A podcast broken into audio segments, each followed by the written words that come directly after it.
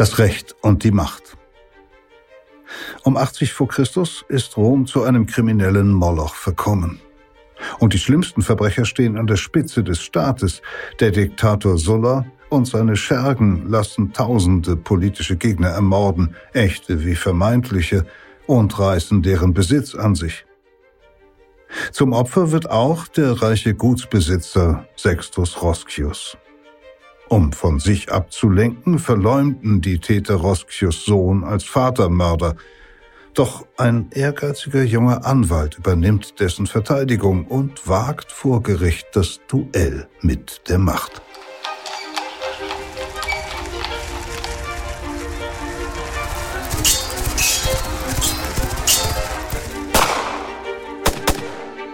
Verbrechende Vergangenheit. Ein Crime-Podcast von Geo Epoche.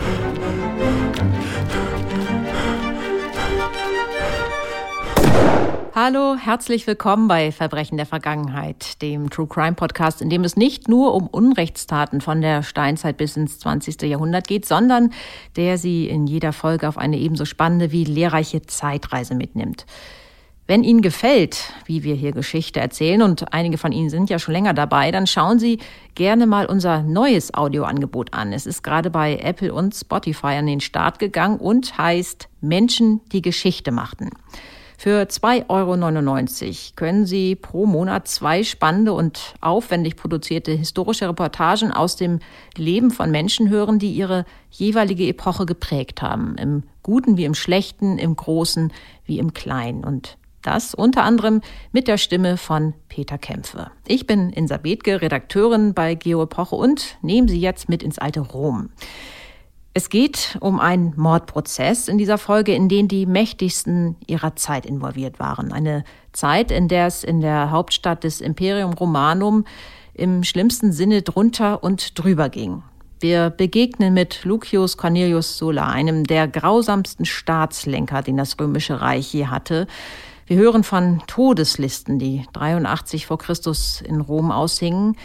Wir ergründen, was die Machtklicke um Sulla dazu trieb, einem Unschuldigen einen Mord in die Schuhe zu schieben. Und wir treffen, und auch das macht diesen Fall so interessant, auf niemand geringeren als Cicero, den berühmtesten Redner der römischen Geschichte. Der nämlich hatte in dem Prozess, um den es gleich geht, seinen ersten staunenswerten Auftritt. Bevor wir die ganze Geschichte hören, möchte ich mit meiner Kollegin Dr. Anja Fries, Ägyptologin und auch sonst unsere Fachfrau für das Altertum in der Redaktion, kurz klären, was für ein Staat Rom damals eigentlich war, was da los war um 80 vor Christus in der Stadt am Tiber und wie es dazu kam. Hallo Anja, schön, dass du mal wieder hier bist und uns Auskunft gibst. Hallo Insa.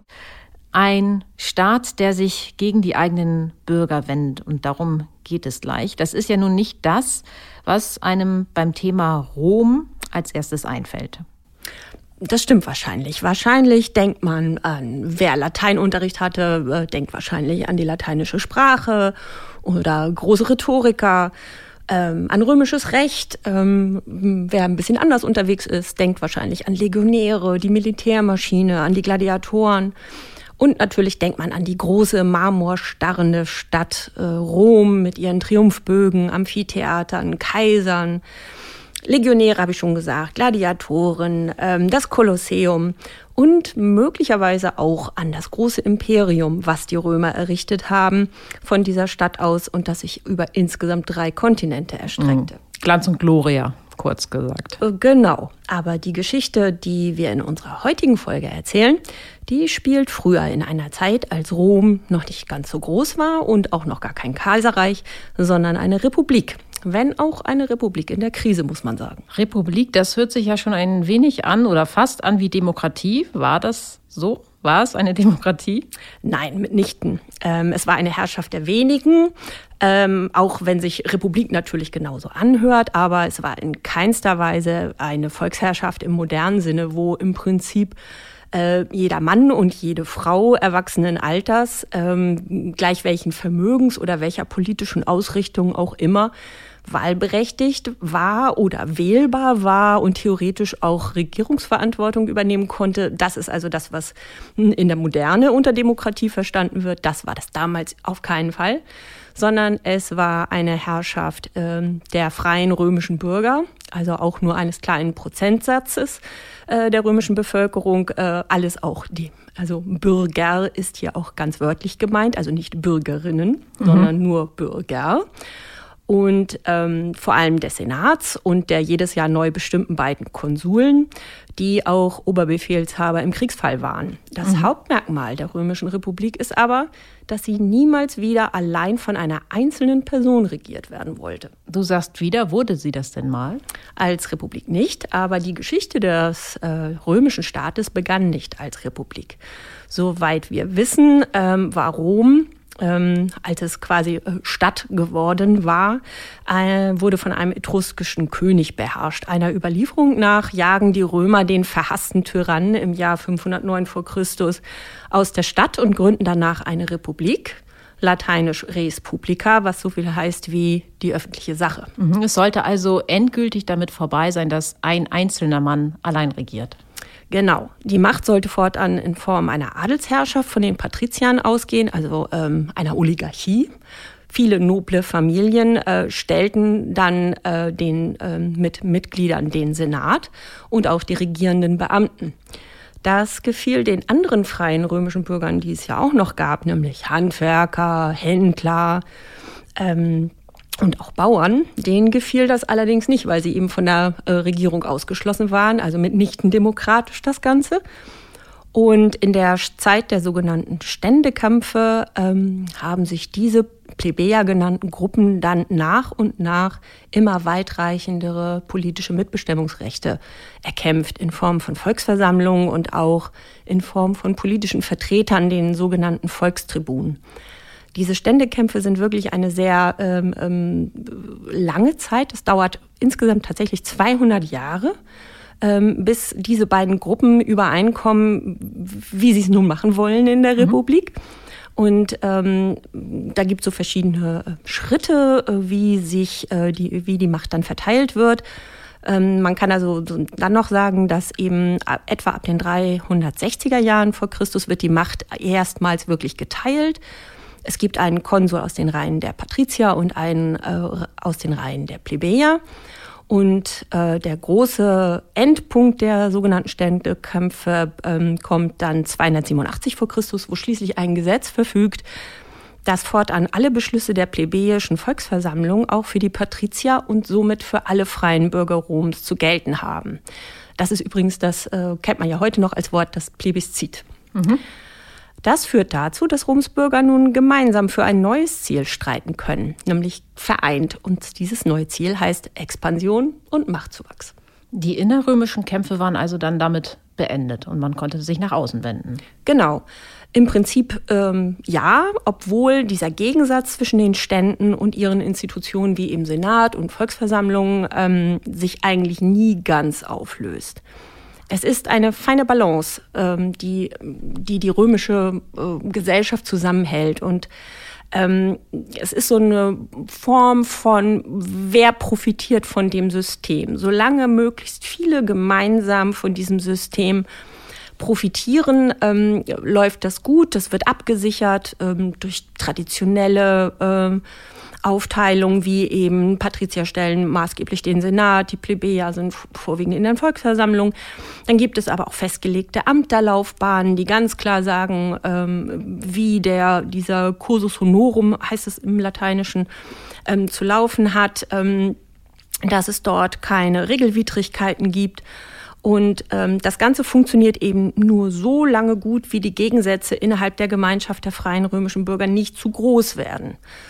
Und so gab es auch etliche Sicherungsvorkehrungen, um zum Beispiel auch den Machtmissbrauch Einzelner zu verhindern. Hast du da ein paar Beispiele? Ja, ich zähle mir mal ein paar auf. Ähm, alle wichtigen Posten werden mit mindestens zwei Männern besetzt. Jeder Amtsinhaber darf ein Veto gegen die Anordnung eines Kollegen aussprechen. Die meisten Beamten werden nur auf ein Jahr gewählt. Eine Wahl für eine weitere Amtszeit ist erst nach einer zweijährigen Pause möglich. Ähm, das hat zum Beispiel auch den Grund, dass jemand dann äh, juristisch belangt werden kann ähm, danach. Und niemand darf mehr als ein Amt zur gleichen Zeit bekleiden. Also auch hier eine ganz klare ähm, Einschränkung der Ämterhäufung. Hm, das hört sich ja erstmal sehr durchdacht und nicht schlecht an. Ähm, du hast aber ja schon angedeutet, ähm, dass es dann doch irgendwie nicht funktioniert hat. Was hat diese ja feine Balance denn aus dem Gleichgewicht gebracht? Na, kurz, kurz gesagt kann man sagen, äh, den Römern wird ihr militärischer Erfolg zum Verhängnis. Ähm, bis 264 vor Christus haben sie sich weite Teile der Apenninenhalbinsel unterworfen und ihre Nachbarn zu Bundesgenossen gemacht. Das bedeutet, dass diese Nachbarvölker unterworfen sind, gleichzeitig aber auch Truppen zu stellen haben. Das ist für die Römer hm, eine klassische Win-Win-Situation. Also wir werden größer, aber wir haben gleichzeitig auch mehr Truppen zur Verfügung.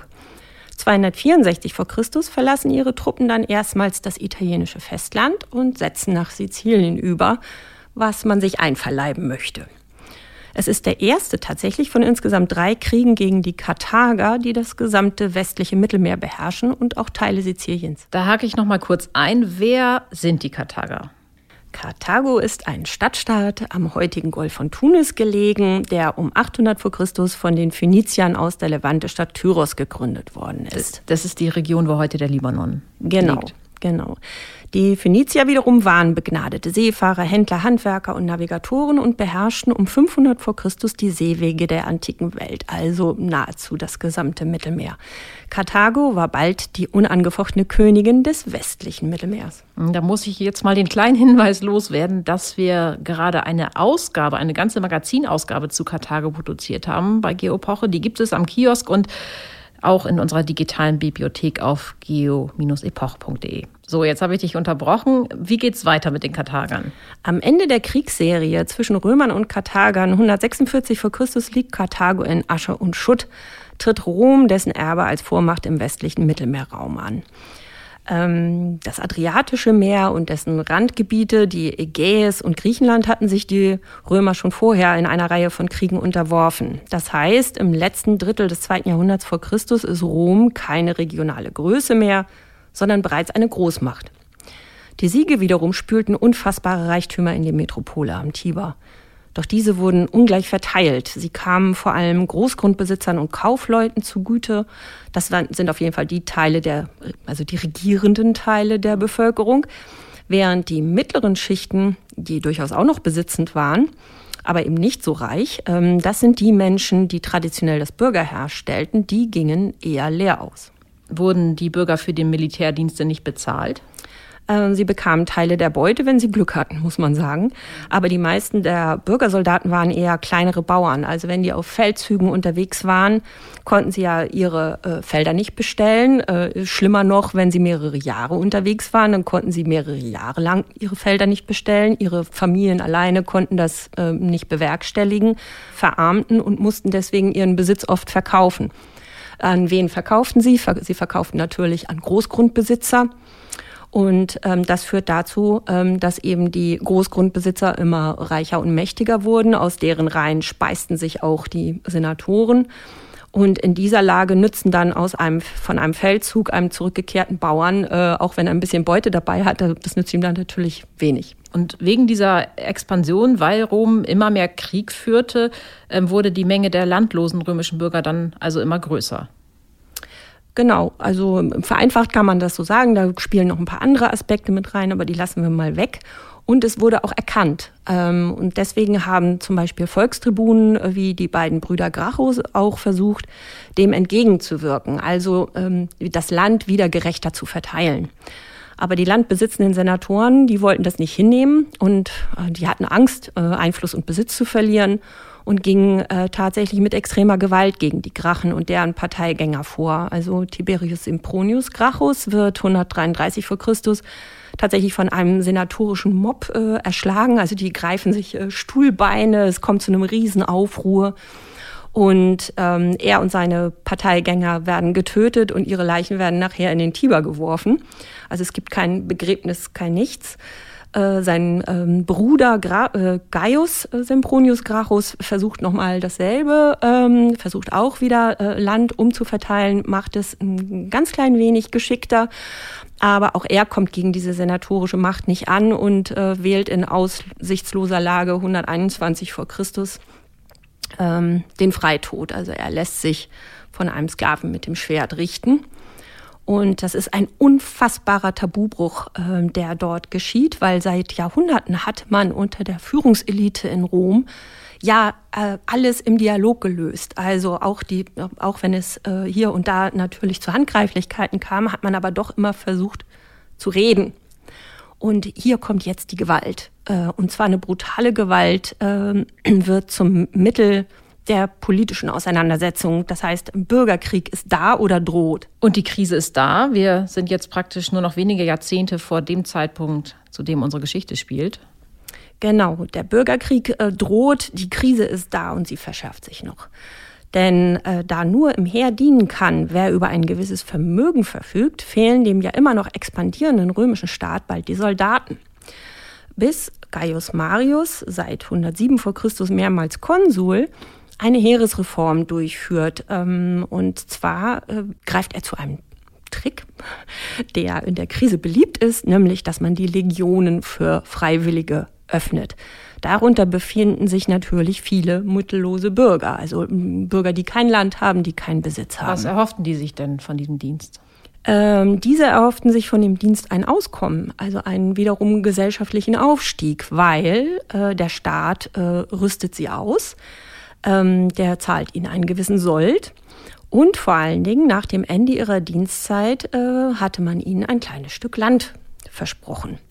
Zugleich wird der Drill verschärft, das heißt ähm, auch militärisch ähm, äh, greift diese Reform, die man übrigens ähm, erst heute dem, nach Marius benennt. Also die sogenannte Marianische Heeresreform hat man damals nicht so genannt, sondern sie wird heute mhm. so betitelt. Und sie hatte durchschlagenden Erfolg. In zwei großen Schlachten kann Marius als Oberbefehlshaber nämlich die Germanen vernichtend besiegen, die die Republik seit Jahren heimsuchen. Und diese Namen der Germanen, die haben auch äh, viele von unseren Hörerinnen und Hörern schon gehört. Das sind nämlich die Teutonen und die Kimbern. Die werden also bei Aquasexia 102 vor Christus werden die Teutonen geschlagen und bei Verzelle 101 vor Christus die Kimbern. Rom ist gerettet, aber die Heeresreform hat eben leider auch ihre Schattenseiten. Und zwar? Am Ende bekommt ja nur Beute und Land, wer überlebt. Das heißt, die Soldaten sind auf Wohl und Weh an das Geschick ihrer Feldherren gebunden. Und das führt dazu, dass sie äh, ihren Feldherren gegenüber loyal äh, sich verhalten und nicht unbedingt mehr dem römischen Staat gegenüber. Das heißt, wir haben eine Loyalitätsverschiebung Aha. weg vom Staat hin zu dem Feldherrn, zu einer mächtigen Person. Und genau das bringt das Kräftegleichgewicht der Römischen Republik vollends aus der Waage. Denn nun kann allein Politik machen, wer die Legionen hinter sich hat. Und einer der ersten, der das tun wird, ist ein gewisser Lucius Cornelius Sulla. Der in Rom um 80 vor Christus dann ja ein Schreckensregime einführt, das in manchen den Verbrechen neuzeitlicher Diktatoren gar nicht unähnlich ist. Genau, allerdings vor allem mit einem ganz existenziellen Unterschied. Sulla tritt am Ende freiwillig zurück. Was erstaunlich ist, wenn man den Mann und seine Machenschaften erstmal kennengelernt hat. Und das tun wir jetzt. Vielen Dank, Anja, dass du hier warst und uns einen kleinen Parforce-Ritt durch die Geschichte der Römischen Republik geboten hast. Gerne. Nun geht's nach Rom. Zurück zu dem Tag, an dem Männer aus dem höchsten Machtklüngel mit Hilfe des Sullaschen Justizapparats versuchen, einem Unschuldigen den Mord an seinem Vater in die Schuhe zu schieben, aber nicht mit Cicero gerechnet haben. Das Recht und die Macht, eine historische Reportage von Matthias Mesenhöller. Es liest Peter Kämpfe. Rom, 80 vor Christus. Sextus Roscius ist angeklagt, ein abscheuliches Verbrechen begangen zu haben das vielleicht abscheulichste, das ein Römer auf sein Gewissen laden kann. Der Mann aus der umbrischen Provinzstadt Ameria soll den eigenen Vater ermordet haben. Ein unerhörter Frevel in einer Gesellschaft, die Familienbande heilig hält, Respekt vor den Altvorderen als ein religiöses Gebot betrachtet. Nun steht Roskius vor seinen Richtern auf einem Versammlungsplatz nahe dem Forum, dem steinenden Herzen der römischen Republik. Vermutlich nervös, voller Angst. Dabei dürfte es diesen Prozess eigentlich gar nicht geben.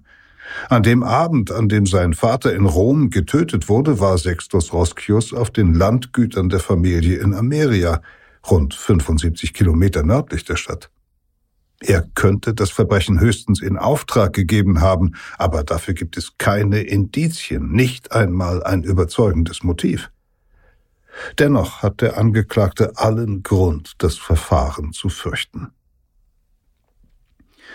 Seine Verfolger sind mächtig, und sie sind es gewohnt, Menschen zu vernichten, wie es ihnen gefällt, aus Rachsucht, Neid oder Habgier, ohne Rücksicht auf das Gesetz, auf Taten, die Wahrheit.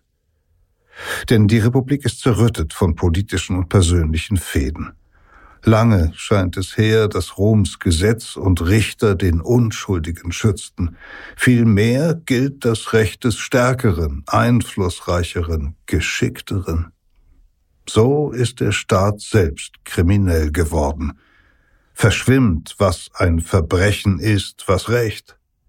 Die Frage nach Schuld und Unschuld, nach Täter und Opfer, nach Wahrheit und Ausflucht löst sich auf in ein Machtspiel. Und nun steht ein unbekannter Bürger aus der Provinz gegen Männer aus dem innersten Zirkel der Macht. Als erster spricht Gaius Erucius, der Ankläger, und er spricht vernichtend.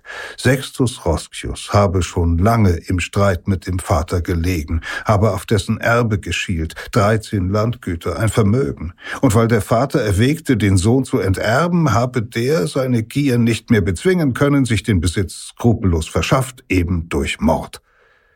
Siegessicher blickt Erucius herum wie er es erwartet hat, erhebt sich kein erfahrener Anwalt, obwohl etliche Rechtskundige von Rang anwesend sind, sondern lediglich ein 26-jähriger Grünschnabel, der noch nie einen Kriminalprozess geführt hat und der sich vermutlich auf dem üblichen Weg ein paar Sporen verdienen will, indem er gegen einen Mächtigen stichelt, es aber nicht zu weit treibt, sein Name Marcus Tullius Cicero.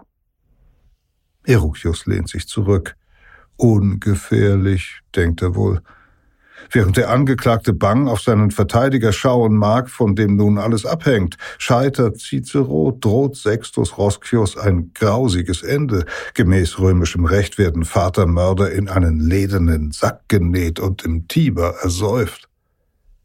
Solch drastische Formen der Todesstrafe dienten in Rom von jeher der Vergeltung ebenso wie der Abschreckung, gleichsam als eindringliche Mahnung an jeden, sich an die vereinbarten Regeln des Zusammenlebens zu halten. So sollten auch Sie Ihren Teil dazu beitragen, die öffentliche Ordnung zu bewahren, jene einzigartige Balance zwischen den Mitspracherechten aller freien Bürger, die in den Volksversammlungen über Gesetze und Ämtervergabe entscheiden, und der Vorherrschaft einer kleinen Zahl von Familien, deren Mitglieder die meisten hohen Staatsämter und den Senat besetzen. Denn durch diese Ausgewogenheit war es immer wieder gelungen, Spannungen und Konflikte zwischen verschiedenen Gruppen in der Republik zu lösen. Doch seit einigen Jahrzehnten wankt das Gleichgewicht, gelten vermeintlich unantastbare Regeln nicht mehr, und der wichtigste Grund für den Verfall der römischen Sitten ist ironischerweise Roms Erfolg. Seit etwa 200 vor Christus hat der Stadtstaat nach und nach beinahe den gesamten Mittelmeerraum erobert oder seinem Einfluss unterworfen, ist zur Weltmacht geworden, mit gewaltigen Folgen auch für die Eroberer selbst. Einerseits strömen enorme Reichtümer in die Metropole des wachsenden Imperiums, Beute, Tribute, Sklaven. Die zumeist aus alteingesessenen Familien stammenden Großgrundbesitzer sowie zu Wohlstand gelangte Geschäftsleute schwelgen in nie gesehenem Luxus. Zugleich aber bluten fortwährende Kriege die mittleren Schichten aus, die traditionell das Bürgerheer stellen. Können viele kleine Bauern der Konkurrenz der großen Landgüter nicht standhalten. und schwillt die Zahl freier, indes verarmter Römer zu einer unruhigen Masse an. Um 100 vor Christus ist die Stadt Rom zu einem kaum noch beherrschbaren Moloch mit Hunderttausenden Einwohnern geworden, in dem Diebstahl und Gewalt grassieren, Falschmützerei, Entführungen. Nachts lauern Sikarii auf ihre Opfer, Dolchträger, die von Raubmord leben oder für Geld den Feind, Rivalen, Gläubiger eines beliebigen Auftraggebers töten. Eine reguläre Polizei, eine Staatsanwaltschaft gibt es nicht. Wer sich geschädigt fühlt oder meint, ein Kapitalverbrechen nachweisen zu können, muss die Sache selbst vor Gericht bringen, in eigener Person oder mit Hilfe eines Anwalts. Solange sie nicht direkt die staatliche Ordnung bedrohen, überlässt Rom seine Bürger mit ihren Händeln weitgehend sich selbst. Folglich wohnen die Reichen hinter Mauern, an deren Pforten Türsteher wachen, die wenigen Fenster zur Straße sind klein, hoch gelegen und vergittert. Händler und Handwerker lassen sich schwere Stellwände zimmern, um nachts die Ladenfront zu verschließen, tagsüber den Durchgang zur angrenzenden Wohnung. Einfache Mieter müssen sich meist auf die Wachsamkeit und Hilfe ihrer Nachbarn verlassen. Der wirksamste Schutz jedoch ist oft ein mächtiger Freund, die Zugehörigkeit zur Gefolgschaft eines starken Mannes. Dazu haben nicht zuletzt erbitterte Machtkämpfe zwischen den großen Clans beigetragen, aus denen unversöhnliche Lager hervorgegangen sind. Vielfach unterhöhlen oder ersetzen diese Netzwerke den Staat. Zunehmend gilt die Loyalität der Legionen ihren Heerführern persönlich statt der Republik und deren Haupt, dem Senat. 87 vor Christus eskalieren die Konflikte, kosten Straßenkämpfe tausende Bürger das Leben. Die Sieger dieses Ringens setzen die freien Wahlen zu den höchsten Staatsämtern aus und beanspruchen die Posten eigenmächtig selber, enteignen, verjagen oder töten ihre Gegner, vor allem Angehörige der feindlichen Fraktion innerhalb der Oberschicht. Dann jedoch, im Frühjahr 83 vor Christus, kehrt deren mächtigster Vertreter, vier Jahre zuvor als Feldherr nach Kleinasien aufgebrochen, mit seinem Heer nach Italien zurück und setzt sich an die Spitze der Gegenbewegung. Lucius Cornelius Sulla. Sulla führt seine kampferprobten Legionen gegen die Truppen der Gewalthaber schlägt deren Verbündete in einer Schlacht vor den Toren Roms und lässt anschließend Scharen von Gefangenen niedermetzeln, erlaubt den zuvor Verfolgten, sich plündernd und mordend an den Besiegten schadlos zu halten. Erst nach Tagen der Anarchie und des Blutrausches gibt Sulla der Rache den Anschein, wenn nicht von Recht, so immerhin von Ordnung. An die Stelle des wilden Terrors treten Listen mit Namen von Anhängern der gestürzten Partei, sogenannte Proskriptionen. Wer einen derart Geächteten umbringt, wird nicht bestraft, sondern belohnt. Der Besitz der Getöteten wird versteigert, noch ihre Kinder und Enkel verlieren das Recht, öffentliche Ämter zu bekleiden. Wer indes auf den Todeslisten landet, Darüber entscheiden kein Richter, keine Zeugen, kein ordentliches Verfahren oder Urteil, sondern Sula und seine Kamarilla. Von Anfang an werden dabei persönliche Rechnungen beglichen, entfernen korrupte Handlanger gegen Geld Namen wieder von den Listen oder fügen welche hinzu, werden Männer allein ihrer Habe wegen für vogelfrei erklärt.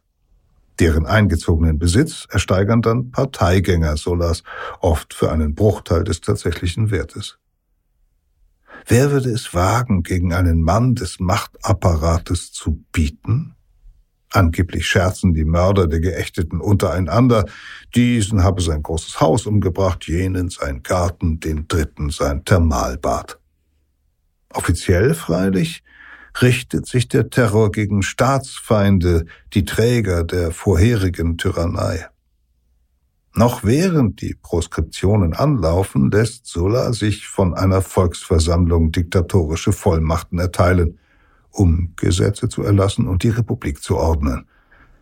Er erneuert den Vorrang des Senats, trifft Vorkehrungen gegen künftigen Machtmissbrauch, reformiert die Strafgerichte, die zuvor auch von den Volksversammlungen ausgeübte Rechtsprechung wird unterbunden. Zuständig für schwere Delikte, deren Bestrafung im öffentlichen Interesse liegt, sind nun nur noch bestimmte Gerichtshöfe. Die Urteile fällen Geschworene, die ausschließlich aus dem Kreis der Senatoren ausgewählt werden. Ihre besondere Standesehre soll für neutrale Urteile bürgen. Es ist der widersprüchliche Versuch, den freiheitlichen römischen Rechtsstaat zu retten mit den Methoden eines Willkürherrschers. Erst nach sechs Monaten, zum 1. Juni 81 vor Christus, werden die Todeslisten geschlossen. 4700 Menschen sind ihnen einer Quelle zufolge zum Opfer gefallen. Einer, der es unter Sola zu Einfluss und Reichtum bringt, ist Lucius Cornelius Chrysogonus, ein durch den Diktator freigelassener Sklave, der nach römischem Brauch den Vor- und Geschlechternamen seines Wohltäters angenommen hat. Im Spätsommer des Jahres 81 vor Christus sprechen zwei Männer bei Chrysogonus vor, Titus Roscius Capito und Titus Roscius Magnus. Beide gehören zur Sippe der Roscia aus dem umbrischen Ameria. Und Capito ist ein ebenso erfahrener wie skrupelloser Gewaltverbrecher. Freimütig bekennen die beiden nun, einen reichen Verwandten ermordet zu haben und bieten Chrysogonus ein Geschäft an. Der einflussreiche Mann soll den Löwenanteil der Beute erhalten, wenn er den Toten nachträglich auf die Proskriptionsliste setzt, um dann per Versteigerung an dessen Besitz zu gelangen. So jedenfalls wird es Cicero rekonstruieren, dessen Version der Ereignisse als einzige überliefert ist. Möglicherweise war Chrysogonus auch bereits vor dem Mord eingeweiht. Chrysogonus schlägt ein. Bald darauf taucht auf den offiziell schon geschlossenen Listen angeblicher Staatsverbrecher ein weiterer Name auf, Sextus Roscius Senior aus Ameria. Da er bereits tot ist, kommt sein Vermögen zügig zur Versteigerung. Ländereien im Schätzwert von sechs Millionen Sesterzen. Chrysogonos erhält den Zuschlag für ein Gebot über 2000 Sesterzen, ein Dreitausendstel. Sodann reicht er die drei wertvollsten Landgüter an Capito weiter. Magnus wird als Verwalter der übrigen eingesetzt und bedient sich zudem aus den dortigen Besitztümern. Da geht etwas schief. In Ameria stößt die Nachricht, dass Sextus Roscius geächtet und umgebracht worden ist, auf Entsetzen und Unverständnis. Der Tote war überaus angesehen, pflegte Kontakte zu hochrangigen Familien in Rom und galt als treuer Anhänger eben jenes Lagers, dem Sulla zum Sieg verholfen hat. Seine Mitbürger die offenkundig das Ausmaß der Korruption unterschätzen, senden eine Delegation an den Diktator, um wenigstens den Ruf der Familie wiederherzustellen und einen posthumen Widerruf der Acht zu erwirken, damit der gewaltige Besitz des Ermordeten an seinen Sohn fällt, der ebenfalls den Namen Sextus Roscius trägt. Doch statt von Sulla werden die Abgesandten von dessen mächtigem Günstling empfangen, von Chrysogonos. Aufmerksam lauscht er den nichtsahnenden Bittstellern und versichert ihnen heuchlerisch, sich der Sache anzunehmen, das Unrecht aufzuklären, dem Sohn seinen rechtmäßigen Besitz zu verschaffen. Getrost machen sich die Provinzler auf den Heimweg. Chrysogonos denkt nicht daran, die Beute preiszugeben. Vielmehr beschließen die Verschwörer nun auch noch den jüngeren Sextus Roscius zu beseitigen. Der indes schöpft Verdacht oder wird gewarnt. Jedenfalls kann er nach Rom fliehen zu hochgeachteten Freunden seines Vaters. Hinter den schützenden Mauern des vornehmen Anwesens ist er vor Attentätern sicher, nicht aber vor einem Justizmord. Und so kommt es, dass Sextus Roscius bezichtigt wird, er selbst habe den eigenen Vater getötet. Da sie ihn anders nicht zu fassen bekommen, wollen ihn seine Jäger nun in aller Öffentlichkeit vernichten. Sie bezahlen einen gewerblichen Ankläger dafür, den Vorwurf vor Gericht zu bringen, einen professionellen Gerichtsredner, der üblicherweise aus eigenem Antrieb die Klage wegen schwerer Vergehen führt und im Erfolgsfall vom Staat eine Belohnung erhält. Ihre bisherige Intrige, die manipulierte Proskriptionsliste, die Versteigerung, all das spielte keine Rolle mehr, wenn der legitime Erbe als Vatermörder verurteilt und hingerichtet würde. Offenkundig fühlen sich die Verschwörer durch die Macht des Chrysogonos davor geschützt, dass der Fall gründlich durchleuchtet, überhaupt ernsthaft verhandelt wird. Denn das Recht ist ja längst vom Gegenmittel zu einem Werkzeug des Verbrechens geworden. Den meisten Opfern erscheint die kriminelle Staatsmacht umfassend, unbezwingbar, unentrinnbar wie das Schicksal. Und wirklich wagt es keiner von Roms renommierten Anwälten, den Angeklagten zu vertreten. Doch übernimmt ein unerfahrener, aber ehrgeiziger Verteidiger den Fall, Marcus Tullius Cicero. Gerade einmal 26 Jahre alt, hat Cicero zwar bereits erfolgreich Prozesse geführt, allerdings nur zivilrechtliche, etwa zwischen wegen Geldfragen zerstrittenen Geschäftspartnern. Noch nie ein Strafverfahren auf Leben und Tod. Nun sieht er bei allem Risiko die seltene Chance, sich mit einem Schlag einen Namen zu machen.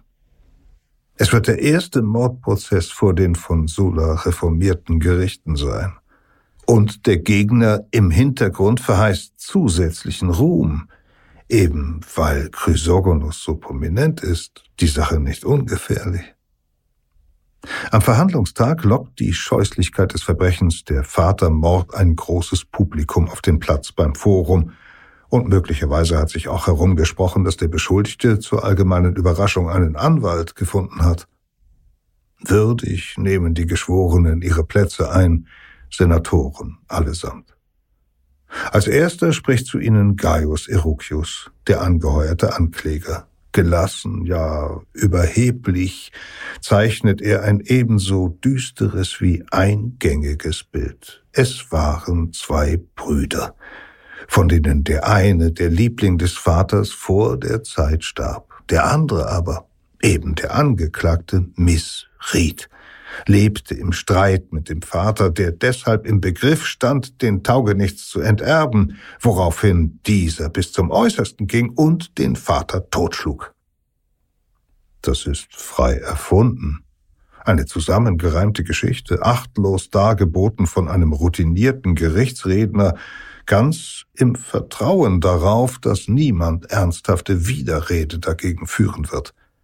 Im Publikum mögen viele den Angeklagten bereits für einen toten Mann halten. Und als sich der fast unbekannte Cicero erhebt, meint dieser wahrzunehmen, wie der Ankläger aufatmet. Eben das jedoch hat Cicero erwartet. Er setzt darauf, dass die vermeintliche Stärke der Verschwörer in Wahrheit ihre Schwäche ist. So sehr verlassen sie sich auf die politische Macht des Chrysogonos, dass die Anklage fast schon lächerlich leicht zu entlarven ist. Zudem sitzen dank Sullas Reformen auf der Richterbank ja Vertreter der senatorischen Oberschicht, die den skrupellosen Emporkömmling Chrysogonos verabscheuen. Gelingt es Cicero, Sulla selbst aus der Sache herauszuhalten, rechnet er sich eine Chance aus. Während er beginnt, hört Erucius kaum zu, macht ein paar Scherze, befasst sich mit anderem, bis Cicero einen Namen ausspricht, Chrysogonus. Um dessen Intrigen und Selbstbereicherung gehe es hier in Wahrheit. Mit einem Schlag ist Erucius hellwach, aufgerichtet. Cicero spielt nun wie ein Kartenblatt voller Trümpfe aus, was er in eigenen Nachforschungen herausgefunden hat oder dies jedenfalls plausibel behauptet. Er beginnt mit jenem Abend in Rom, an dem Sextus Roscius von einem Abendessen heimkehrte, während der Angeklagte sein Sohn sich mehr als 90 Kilometer Wegstrecke entfernt auf den heimischen Gütern aufhielt. Als der Vater an einem großen Badehaus vorbeikommt, lauert ihm dort kein von fernher gedungener Sicarius auf, sondern sein Verwandter, Titus Roscius Magnus. Dieser selbst oder einer seiner Begleiter rammt dem Arglosen einen Dolch in den Leib und schickt noch in derselben Nacht einen Gefolgsmann nach Ameria, der den Mitverschwörer Capito vom Erfolg des Anschlags unterrichtet. Vier Tage später sprechen Magnus und Capito bei Chrysogonos vor. Inzwischen herrscht auf der Anklägerbank hektische Geschäftigkeit. Eruchius sendet und empfängt Boten. Offenkundig informiert er Chrysogonos, dass ein junger, wahnsinniger Verteidiger doch zu sprechen wage, alles ans Licht zerre. Ungerührt fährt Cicero fort, zunächst seinen Mandanten zu entlasten. Streit mit dem Vater? Enterbung? Dafür gibt es keinerlei Belege. Im Gegenteil, der Sohn führte schon längst die Wirtschaft, genoss das Vertrauen des alten Roskios. Das von Erukius vorgebrachte Motiv ist damit entkräftet, und der Ankläger hat nicht einmal flüchtige Indizien für einen Auftragsmord, weder einen Täter, noch einen Kontaktmann oder eine Geldzahlung?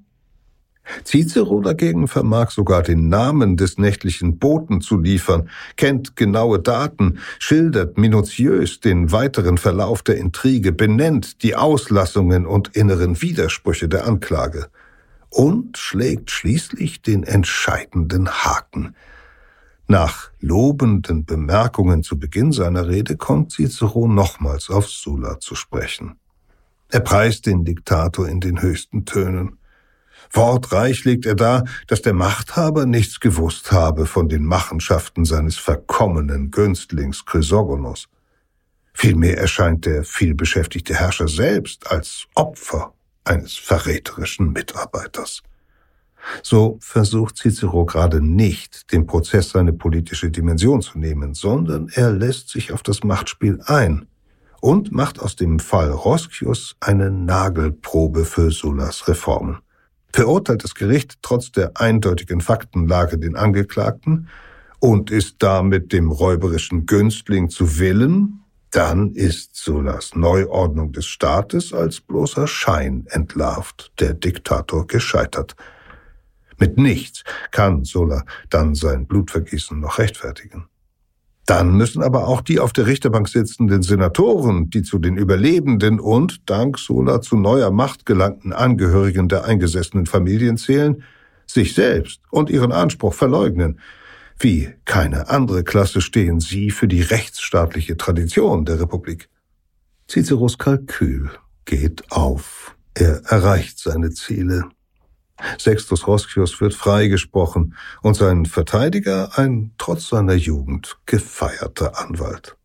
Ein begnadeter Rhetor, mutiger Karrierist, Taktiker der Freiheit hat den Apparat geschlagen, hat gezeigt, dass sich die Perversion des Rechts auch zurückdrehen lässt, dass schon allein die Erinnerung an gutes Recht dem Unrecht im Weg stehen kann. Was danach geschieht, überliefern die Quellen nicht. Weder das weitere Schicksal des Chrysogonos ist bekannt, noch das des jüngeren Sextus Roscius oder seiner heimtückischen Verwandten Magnus und Capito. Sulla legt Anfang 79 vor Christus das Diktatorenamt nieder und zieht sich aus der Politik zurück, wohl in der Hoffnung, als Retter und Erneuerer der Republik in die Geschichte einzugehen. Das Gegenteil tritt ein. Wegen seiner mörderischen Methoden gilt er späteren Generationen als Tyrann und eben nicht als Bewahrer, sondern als Totengräber der Republik. Denn Gewalt und Rechtsbruch kehren in immer kürzeren Abständen wieder. Verheerende Bürgerkriege münden in neuerliche Proskriptionen. Als eines ihrer Opfer wird im Dezember des Jahres 43 vor Christus der berühmteste Redner und vielleicht glühendste Verteidiger der römischen Republik ermordet, sein Leichnam verstümmelt und sein abgeschlagener Kopf auf dem Forum ausgestellt. Marcus Tullius Cicero. Peter Kämpfe las Das Recht und die Macht, ein Text aus der Geo-Epoche-Ausgabe Verbrechen der Vergangenheit. Andere spannende Geschichten von Geopoche finden Sie in unserer digitalen Bibliothek Geopoche Plus. Dort können Sie übrigens die neuen Folgen dieses Podcasts jeweils vier Tage früher hören als auf den übrigen Plattformen. Ansonsten nochmal die Erinnerung an unser neues kleines feines Paid-Angebot. Menschen, die Geschichte machten, heißt es und ist ab sofort bei Apple und Spotify zu finden. Und noch die herzliche Einladung, sich unsere kostenlosen Probeangebote anzuschauen. Die Links dazu finden Sie in den Show Notes. Die nächste Folge von Verbrechen der Vergangenheit geht in vier Wochen an den Start. Und zwar rekonstruieren wir dann, wie der national gesinnte Student Karl Ludwig Sand an einem Frühjahrstag des Jahres 1819 für den Traum von der deutschen Nation den Dolch zückte und den deutschen Schriftsteller August von Kotzebue in dessen Haus in Mannheim niederstoch. Audio Now.